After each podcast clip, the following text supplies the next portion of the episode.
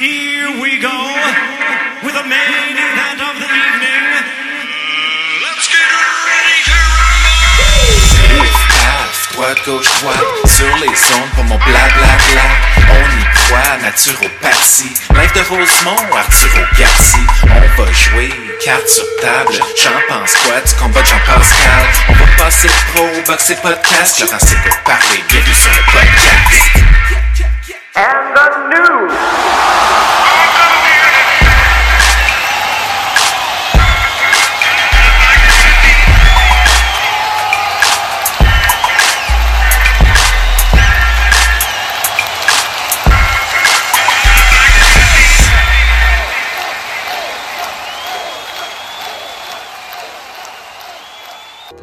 Le meilleur connaisseur de boxe au Québec est un gars de Boston.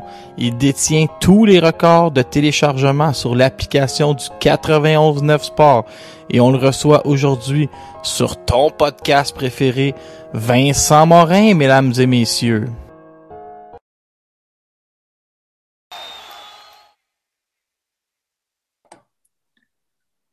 On reçoit Vincent Morin. J'ai fait, euh, j'ai dé- j'ai délié les cordons de la bourse pour te faire une introduction, un thème. Euh, les gens à la maison, je, peux- je vais vous raconter un peu l'histoire. Vincent, tu avais fait une chronique l'été au 91.9, puis à cette Oui, époque-là, il y avait un compteur dans le bas de l'écran à droite. Je sais pas ce qui est arrivé. Les gens euh, étaient, les gens aiment peut-être la boxe plus qu'on pense. Tu avais battu tous les records. Tu on voyait 5432, 4900. T'avais été, tout le monde, tu avais les, les semaines les plus écoutées. Vincent, tu es à Boston. Je veux te rappeler, le journaliste Henri Lacordaire, homme politique, a déjà dit la distance confirme l'amitié. Fait que c'est pour, euh, C'est un peu ça. c'est pour tes amis. On s'est pas parlé depuis le combat de Michael Zuski. Euh, tes, tes impressions suite au combat? Michael a prouvé qu'il faisait partie de l'élite mondiale avec ce combat-là. Certaines personnes semblaient dire qu'il avait eu un parcours facile, qu'il avait, avait eu une fiche montée euh, et qu'il n'était pas prêt à ce niveau-là. Moi, il m'a prouvé personnellement qu'il était à ce niveau-là. Je savais qu'il était prêt à ce niveau-là. Il avait fait les combats d'apprentissage nécessaires pour ça. Euh, si on regarde la carte des juges, il est en avance sur deux des trois cartes des juges. Je, je l'avais en avance aussi. Il livrait un super beau combat. Il a reçu un uppercut des ligues majeures contre un boxeur qui est probablement un des plus durs cogneurs de la division.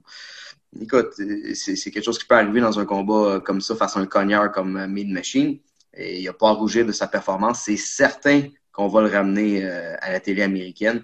Euh, C'était un combat qui était digne d'une finale. Donc, il a prouvé qu'il pouvait rivaliser, non seulement rivaliser, mais donner un combat excitant face à un boxeur de ce niveau-là. Donc, Michael n'a pas à rougir de ça. Et je crois que seulement, il n'est pas blessé. Je pense que c'est plus son ego un peu qui a été touché, le fait de se ramasser au tapis. Mais honnêtement, je crois qu'il peut juste grandir d'un combat comme ça. Il faut juste simplement qu'il retourne à la table à dessin, regarder les petits détails. Et personnellement, je, pense qu'on risque de le revoir euh, au début de 2021. C'est sûr et certain qu'il va revenir à la télé américaine. Je ne sais pas si ça va être pour une finale, mais c'est sûr et certain qu'on va le revoir contre un adversaire d'un certain prestige. Hey, Je veux parler au, à Vincent Morin, le technicien. Est-ce que c'est un uppercut? As-tu senti que Kavialoska travaillait cet uppercut-là? Ou c'est une erreur d'inattention de la part de Zuski? Je crois que c'est un peu un mélange des deux. C'est ce qu'on appelle un, coup d'instinct. Dans le fond, Cavalierska, je pense pas qu'il l'avait préparé tant que ça, cet uppercut-là. Il l'a juste vu carrément. Il a vu l'ouverture, il l'a passé tout simplement. Du côté de Michael, ben, il a les mains vives, euh, Mean Machine. Euh, c'est pas pour rien qu'il a sonné les cloches à, à Crawford et qu'il y a eu ce- cette chute au tapis-là que les juges ont pas, pas compté. Le gars, il cogne pour vrai, puis il est surprenant. Donc, euh, c'est, c'est- honnêtement, euh, on peut dire ce qu'on veut de Michael, mais il a livré tout un combat. Il nous a rendu fiers. Il, il avait faim dans ce combat-là, il était préparé.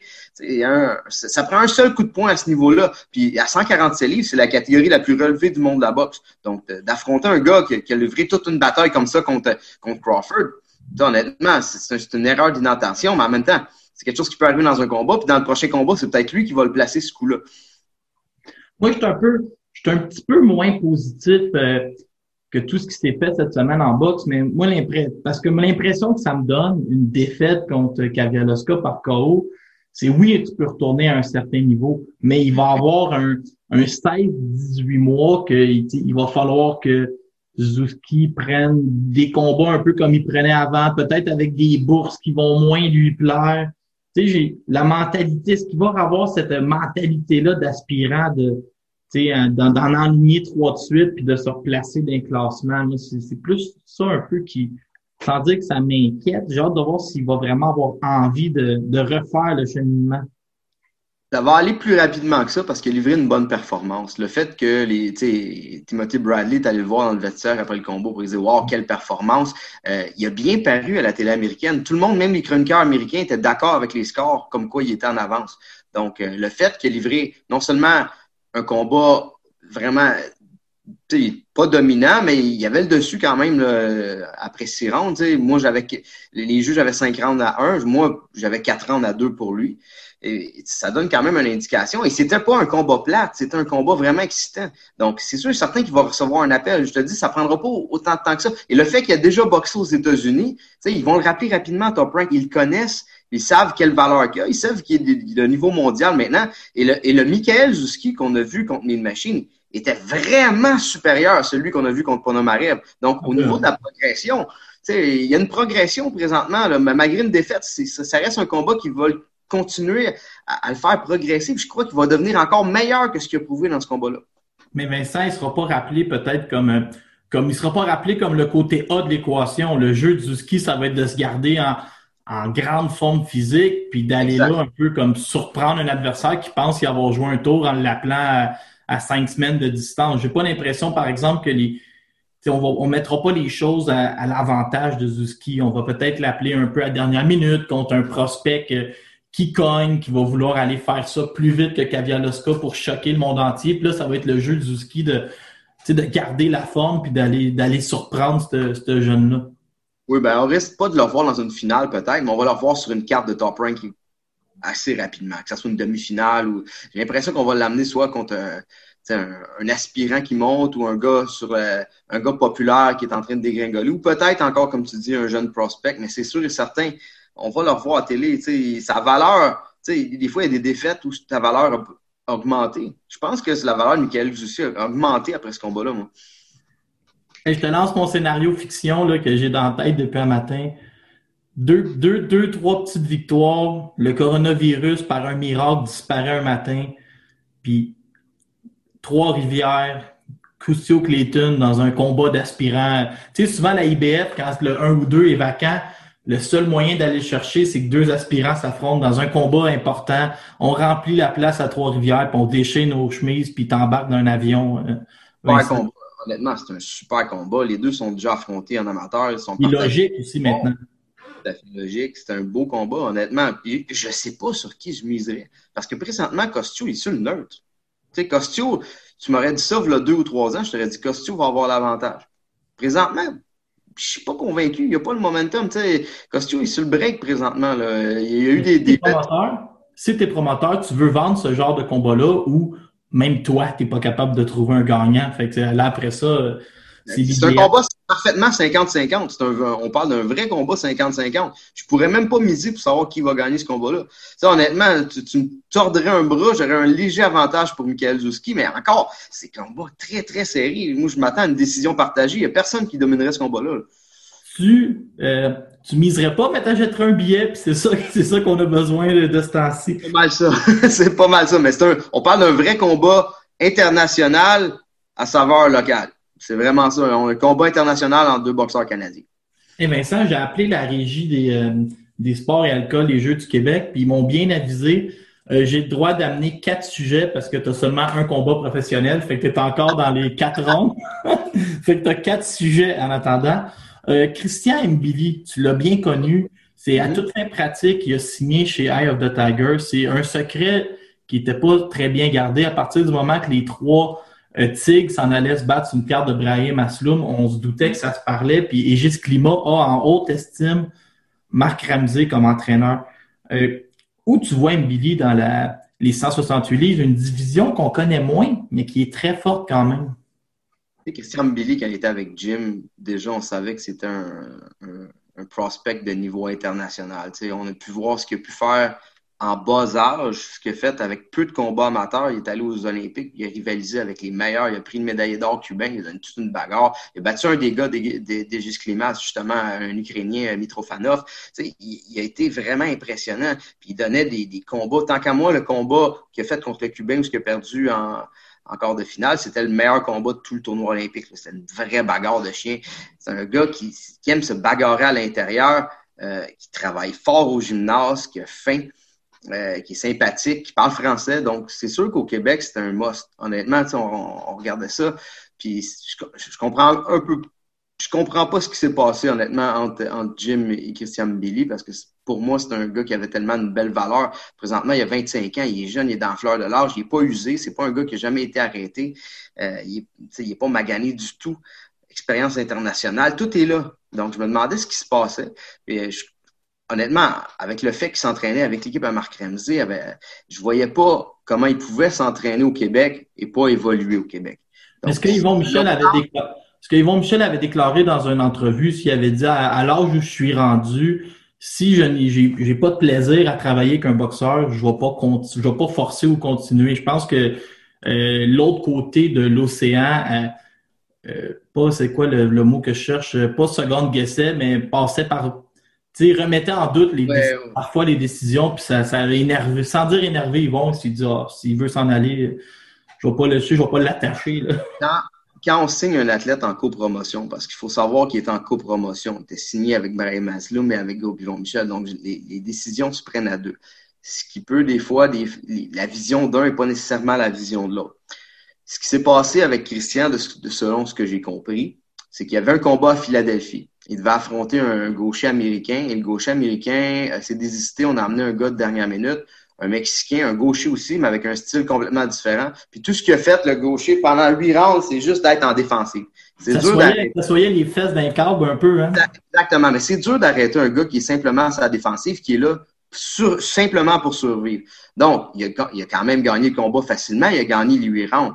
Sauf qu'il n'a pas paru spectaculaire. Donc, PBC n'a pas nécessairement aimé sa performance même s'il a complètement dominé son adversaire. Donc là, ça a laissé un goût aigri un peu. Et là, on cherchait un autre combat de plus grande importance pour Christian, mais on l'a pas rappelé chez PBC. Donc, on cherchait un autre combat. Puis du côté de, Yvon, ben, on a voulu le remettre, euh, dans le fond, en sous-carte d'Oscar Rivas, en Angleterre, quand il était affronté Dylan White. Ce qui s'est passé, c'est qu'on a offert juste un petit combat de 6 rounds. je pense que Christian a été insulté. Il s'attendait à un combat de 10 rounds de plus grande importance. Et rendu là, je pense que c'est ce qui a causé vraiment la friction entre, entre Jim. Et puis ça, c'est mon, mon humble avis. C'est ce qui a causé la friction entre Aslum et Yvon Michel et euh, avec Jim et avec euh, Christian Billy. À partir de là, le lien était brisé. Euh, le, lien s'est rompu, donc il restait simplement le lien entre Brahim Aslum et, et Christian Billy. Il a fait un combat de retour après ça en France euh, contre, contre un Mexicain. Je pense que c'était Abraham Juarez qui a arrêté. Après ça, il a fait un premier combat à 168 livres. Christian commençait justement à avoir de la misère à faire le 160 livres. C'est un gars... un peu comme moi, il est trop musclé. une super charpente. On regarde Christian Billy, il est découpé au couteau, il a une grosse musculature.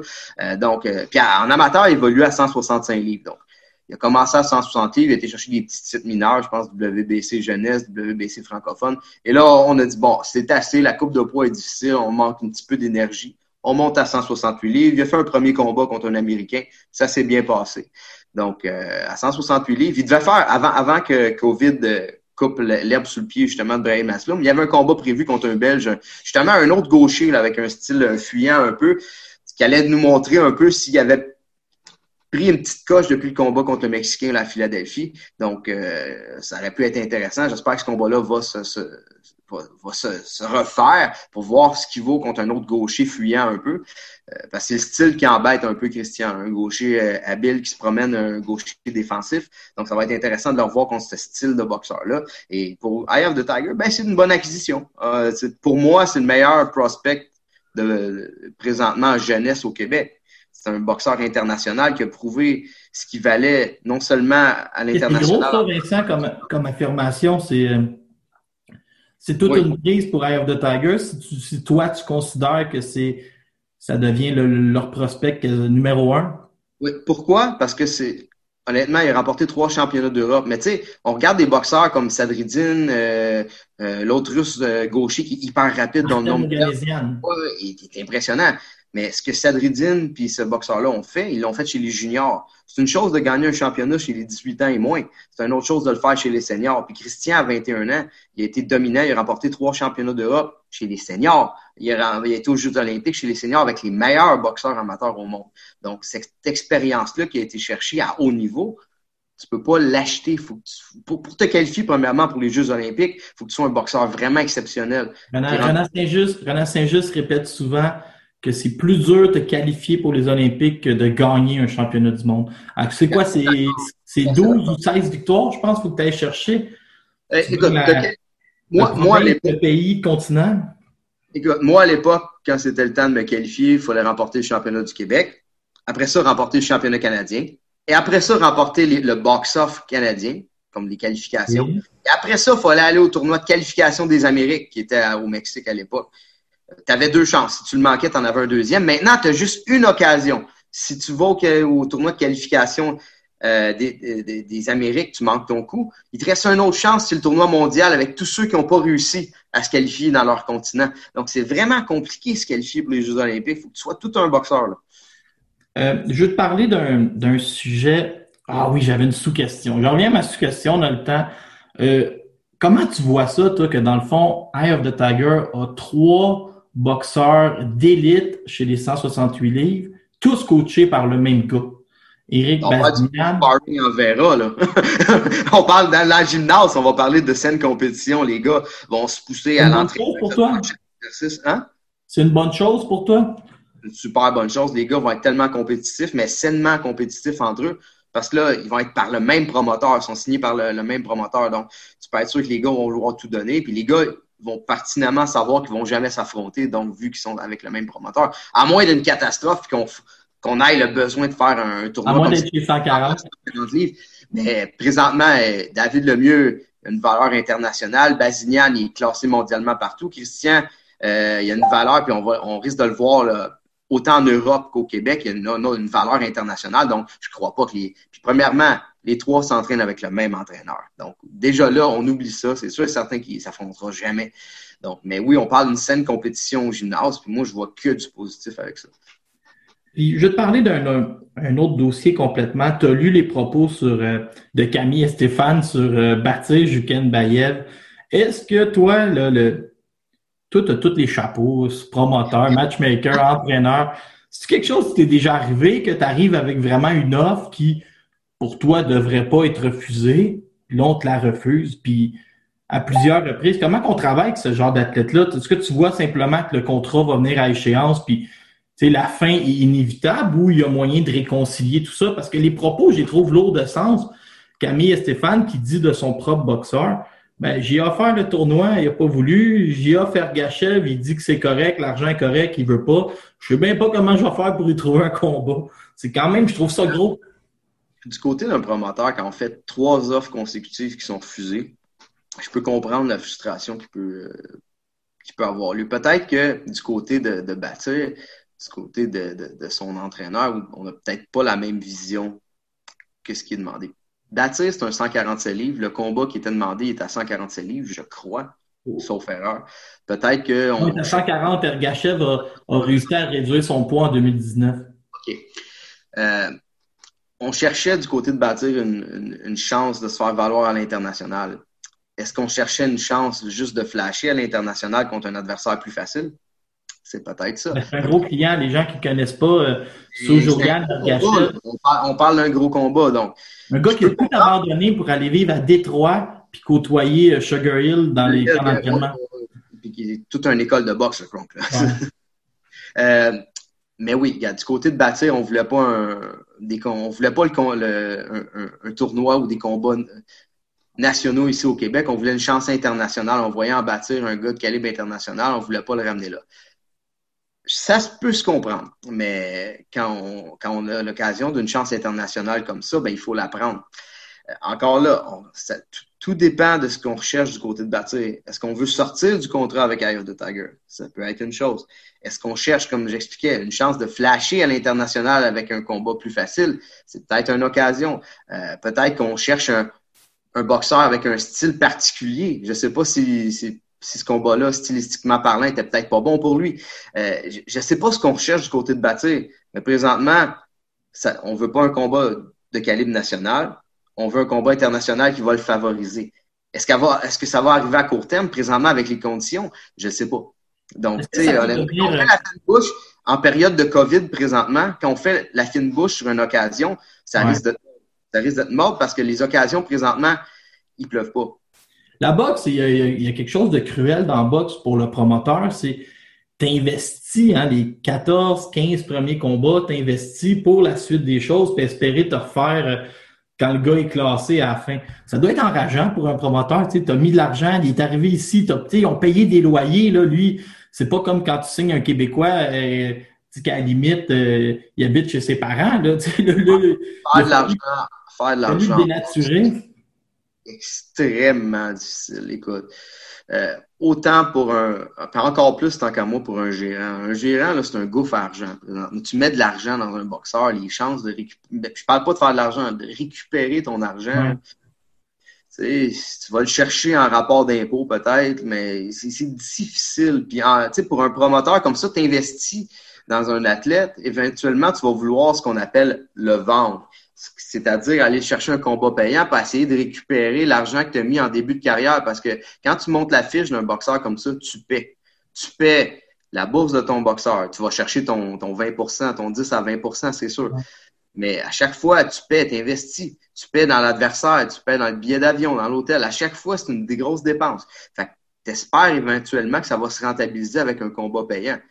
Mais dans ma- la majorité des cas, ça arrive pas parce qu'on soit on surprotège puis on tente de survendre l'adversaire puis finalement on a une défaite puis on a été on a été chercher le maximum qu'on pouvait de l'athlète puis on se rend compte qu'il n'est pas de niveau international ou on a une défaite en début de carrière surprenante qui va casser le rythme complètement.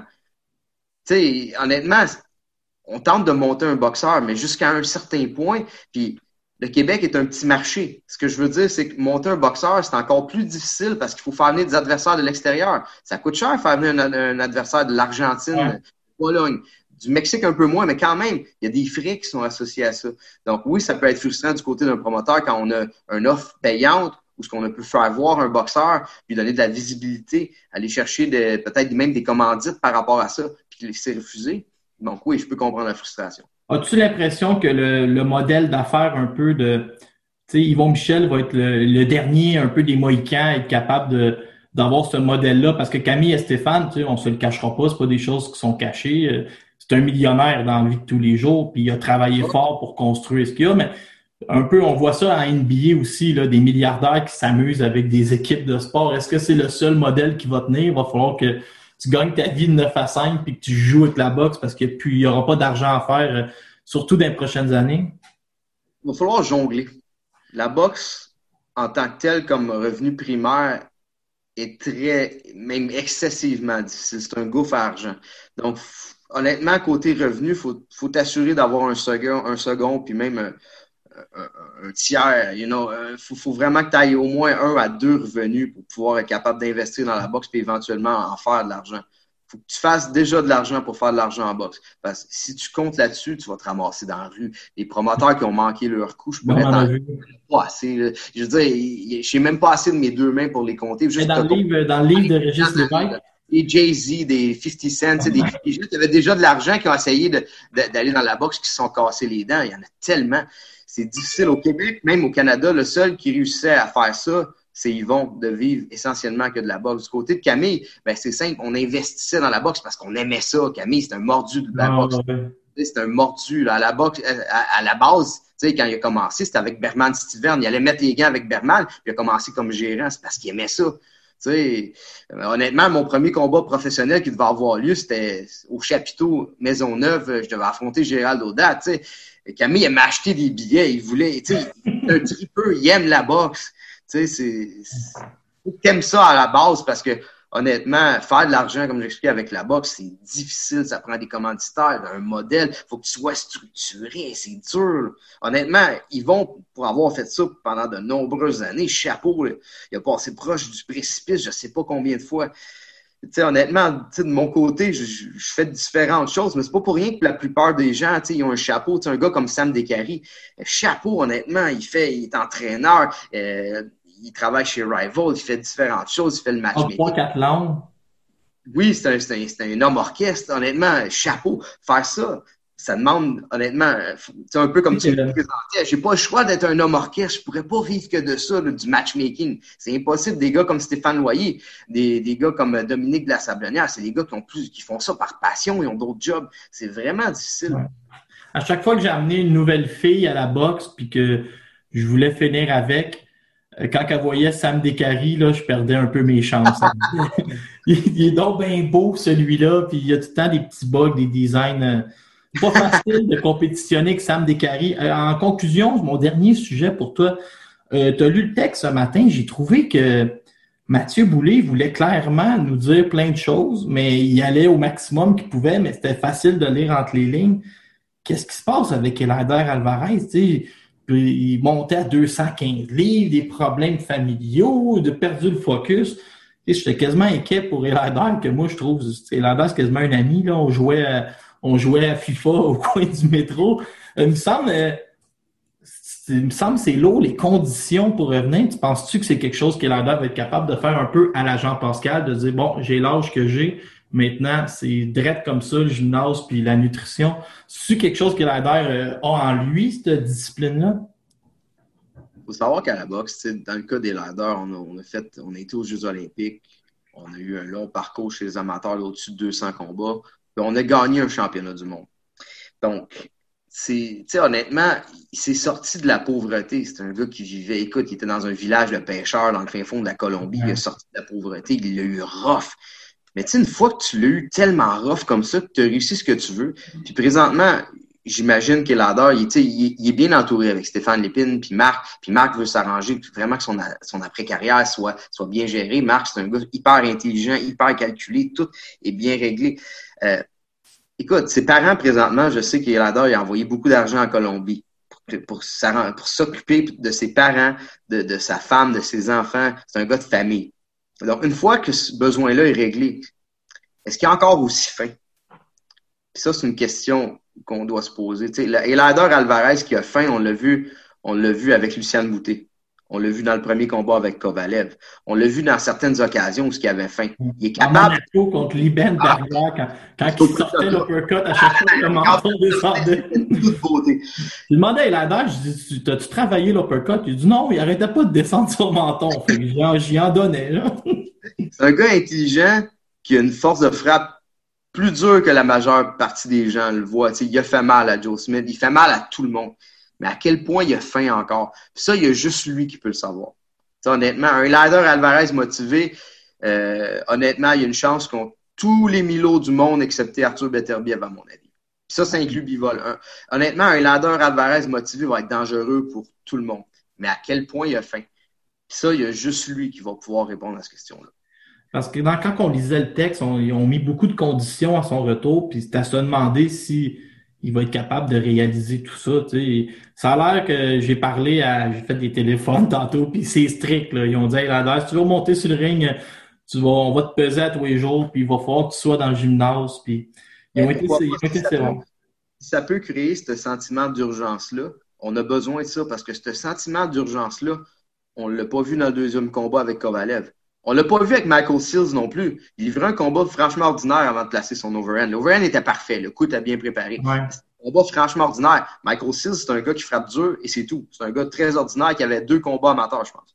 Honnêtement, c'est un gars qui aurait dû sortir de là bien plus rapidement. Puis contre Joe Smith, c'est probablement, il a livré sa pire performance en carrière, on se le cachera pas. C'était encore pire que dans le, dans le, premier combat avec Kovalev. Il a rien montré. Il y avait les gants là. Euh, il a même pas essayé de mélanger avec lui. Il a rien fait. Donc, à quel point est-ce que Lader Alvarez va vouloir revenir vraiment au gymnase avec cette haine-là, avec son, son, son machismo? On l'a vu avec Macho, dans le combat avec euh, Nicholson. il avait faim, son ancien sparring partner l'avait défié. Hey, le- la grosse main droite, il était méchant, il avait faim. Présentement, c'est pas, pas, un lion que j'ai vu dans le ring, c'est un, un, un chat domestiqué. Puis Ben, euh, cette- Il l'a encore en, en lui.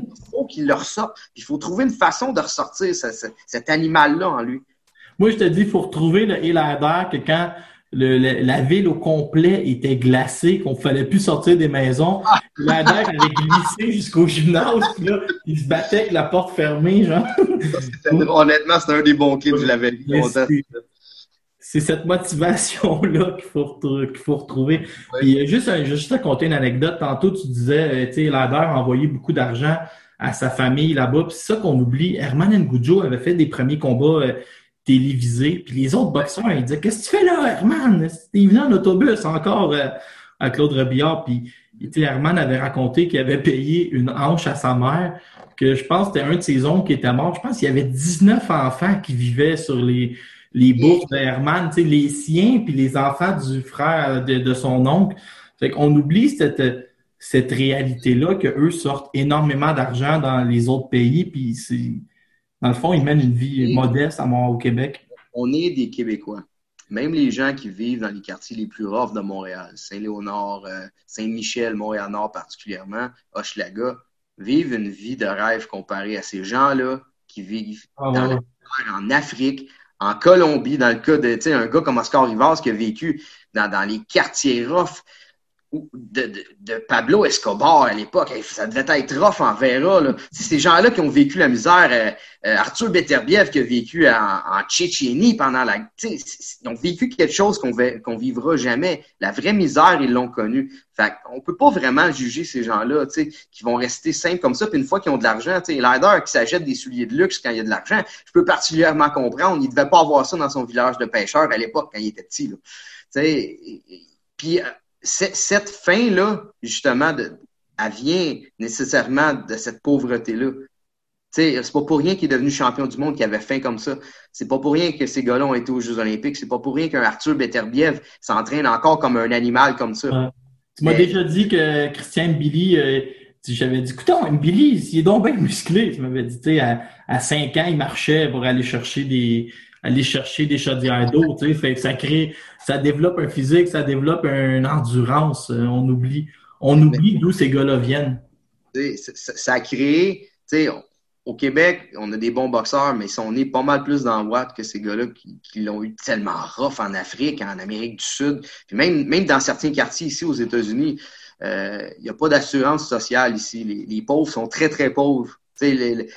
Ici, quand, tu es dans le trouble, as l'assurance chômage, puis tu peux avoir le bien-être social. Ici, il y a certains États, ici au Massachusetts, à Boston, il y a quand même ce qu'on appelle le mass care. C'est quand même pas si pire, mais c'est un, c'est un État qui est un petit peu plus de gauche. Mais si tu te promènes dans certains États aux États-Unis, tu vas en Pennsylvanie, va dans les quartiers rough de Philadelphie. C'est pauvre, c'est un temps, là, ça ressemble vraiment à un pays du tiers-monde. Mais ces gens-là qui l'ont eu rough, tu sais, en Amérique centrale, en Amérique latine, dans certains quartiers durs des États-Unis, euh, ils l'ont vécu. Tu sais, quand on parle de pauvreté, c'est la vraie pauvreté. là. Il n'y a pas de sécurité sociale. Tu travailles pas, tu vis dans la rue, tu rien.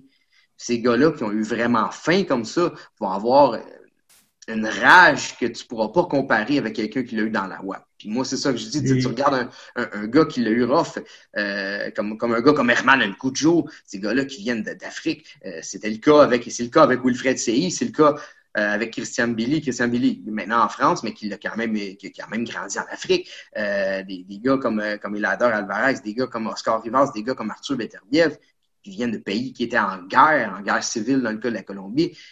Mais ils vont chercher cette fin-là. Que Est-ce que je crois qu'Elader Alvarez, est-ce que cette fin-là est complètement morte? Non. Le feu est encore là. Mais comment on va faire pour le rallumer? C'est ça la vraie question. Ça reste tout un défi. Voilà, on va espérer qu'il rallume le feu. Et merci d'avoir été là. Un qui a le feu, euh, c'est toi. Hein? C'est pas trop long à décoller quand, quand tu parles de vote. Non, c'est naturel. Ça, ça va rester à l'intérieur, je pense, pour le reste de ma vie. Fait que merci Vincent, puis euh, on continue à se parler, puis en espérant que les galas reprennent. Euh, 10 octobre au Québec, je sais que tu vas, tu vas être à l'écoute.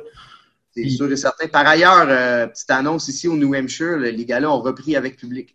Euh, le dernier gala, j'avais un de mes boxeurs, Caleb Denham, qui s'est battu euh, sur le show. Je vais avoir deux Québécois. Donc, primeur, je vais avoir deux Québécois, dont Yann Pellerin et un autre boxeur euh, dont on pourra faire l'annonce bientôt. Ça va être le 14 novembre. C'est un festival de la boxe qu'on fait à Derry, au New Hampshire, au New England, au New England Sports Center.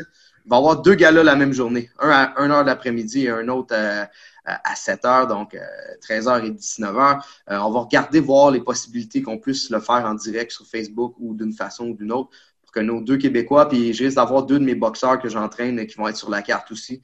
Donc, je vais regarder les détails, je vais vous tenir au courant. Donc, le 14 novembre, il va y avoir de la boxe ici au New Hampshire avec des Québécois. Donc, je te dis, ben, il y a un jour, un jour, il va y avoir une rivalité Boston-Montréal, ce ne sera pas juste à la glace. c'est possible. écoute, la, scène ici dans, la Nouvelle-Angleterre commence à se développer. Il y a des bons boxeurs ici. Euh, ça risque d'être les détails d'une nouvelle chronique à venir, mais on, va avoir le temps de s'en reparler. parfait. Merci, Vincent. Ça fait plaisir. Salut.